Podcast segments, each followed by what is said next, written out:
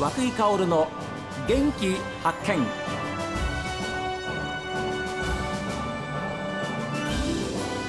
おはようございます。和久井薫です。和久井薫の元気発見。一日の始まりは私が発見した北海道の元気な人と出会っていただきます。今週は町おこしの若者グループを立ち上げて3日土曜日には今週の土曜日ですね南幌町の生産物を多くの方に知ってもらおうと野菜というイベントを行う上智農産の上智慎吾さんにお話を伺っています。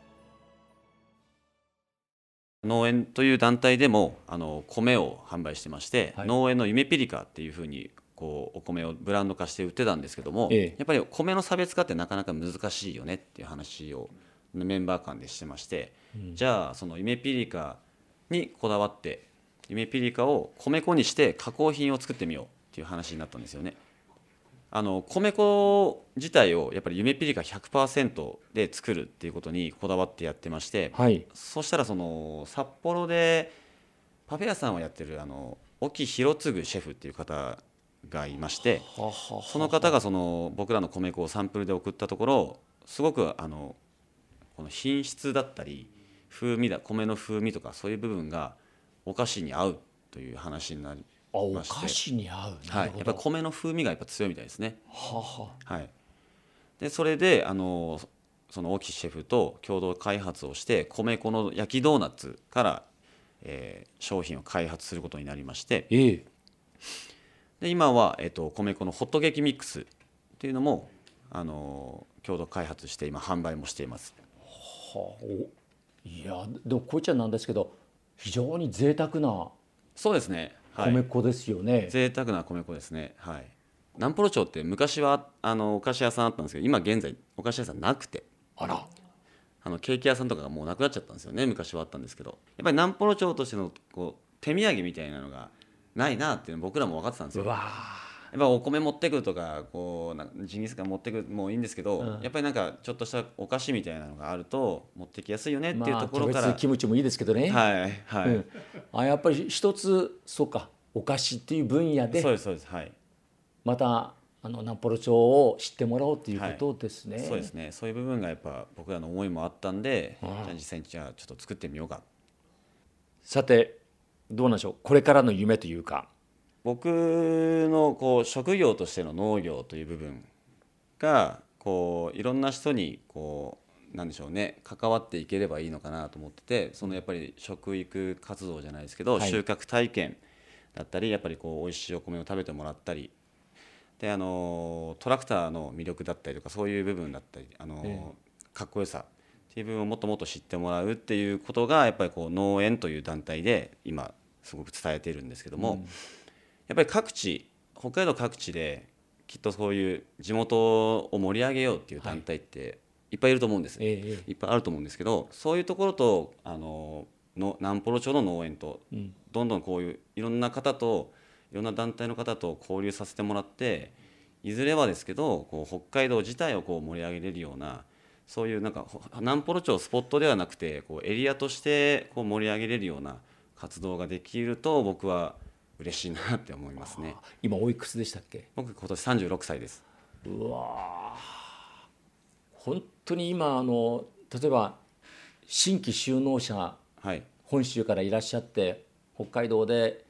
新しく始めようというふうな方々もやっぱり30代後半の方、うん、とかそういうやっぱ年齢的なものもありますよね、はい、働けるっていうか、うん、チャレンジしやすいする年齢っていうのはあるじゃないですか。はい、はい、いや36歳ってのはびっくりしますね。若くてこれだけのことをやってらっしゃる上智さんですけど。これやっぱり垣根を越えてっていうこともありますね今お話聞いてると。そうですね。やっぱ南方町にこだわっ、うん、あの南方町だけってこだわってしまうと、はい、やっぱりこう視野が狭まってしまうので、うん、やっぱりその町外に向けていろんな方との接点をこう持つことでよさらに南方町も活性化していくような気がするんですよね。でそういった人たちとさらに交流をしながら、はい、情報交換しながらっていう考えですね、はい、思いですね。そうですね、はい、うん。どうですか？大学卒業して帰ってこられて、はい、でご自分のお父様の後をずっと一緒に仕事をされている、はい、今のご自分を昔から考えてどんなふうに思いますか？あそうですね、まあ、こんなことしてるとは思わなかったですね。やっぱりあのあそうですか。はい。思わなかったですねやっぱ農業農農業をやってるのっていう自分しかその当時は高校生の時とかには思わなかったですけどもでもこうなんでしょうね。いろんな人と関わりたいなって思いは常にありました、うん、はい、やっぱ仲間と楽しく仕事だったりこう農業って職業ですけど人生じゃないと思ってるんで、僕の人生としての職業が農業っていうだけで僕は僕の人生をこうなんかこう歩んでいきたいなとは思いますねこう仲間たちと一緒に。いや、はい、すごいですね。いやそんな話例えば代表お父様の前でこう 飲みながらでもお話しされることありますか？あでも結構ざっくばらんに父親とは話はしますので、はい、トウモロコシのメンバーあの父親たちの世代と僕らの世代とで2世代いるんですけども、はい、まあ、今トウモロコシの時期とかは本当にこう要所要所で焼肉とかするんですよね。バーベキューするので、そういう時にこう父親とも喋りますし父親の友達、父親の世代ともこうお酒を交わしながらこうああだこうだもう仕事仲間として接しているのでそこは本当にこうなんでしょうね。恥ずかしいとかそういうのはなく、そういうのは喋れれば喋れますね。はい。ですから上司さんのお話聞いてると昔の農業というか農家さんのイメージと、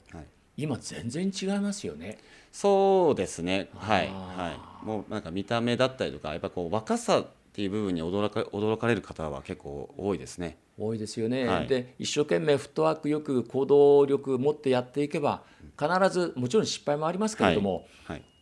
自分のところに帰ってくることもしっかりとあるよっていうことですよね。あはいそうだと思います、はい。うん。はい、だからやっぱり若い人が憧れるところがあるんですよ、農業ということに対して、はい、まだまだ北海道の農家さん農業は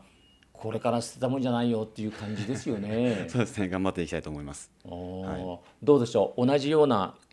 世代の方で、はい。えー、これからなんか乗車のお話を聞いてあ自分もトライしてみようかなっていうふうな思ってる方に対するアドバイスというか なんか助言みたいなものありますか？いやそんな人にこうアドバイスできるような立場じゃないんですけども、えー、でもやっぱり後悔ししないっていうところは大事な気がしますね。今あるチャンスを常にどうチャンスって自分から拾っていくようなものだと思うので、はい、だからなんかこうダメだとか年だからとかいや今忙しいからとか、ええ、そういうのじゃなくできることはあの全部やっていければ何かしら大変ですけどね。大変ですけど、何かしらどうどうにかこうにかつながっていくような気がします。元気な源は何ですか？笑うことですかね。はい、仲間だったり家族だったりっていうところをやっぱ人と接して笑って楽しいお酒飲めたら僕は 最高ですね、えー、いつかその騒ぐ場にお仲間に入れさせていただきたいなっていう ぜひぜひ一緒に飲めればばかりでございますけれども、はい、ええー、本当に今週はありがとうございました。はい、ありがとうございました。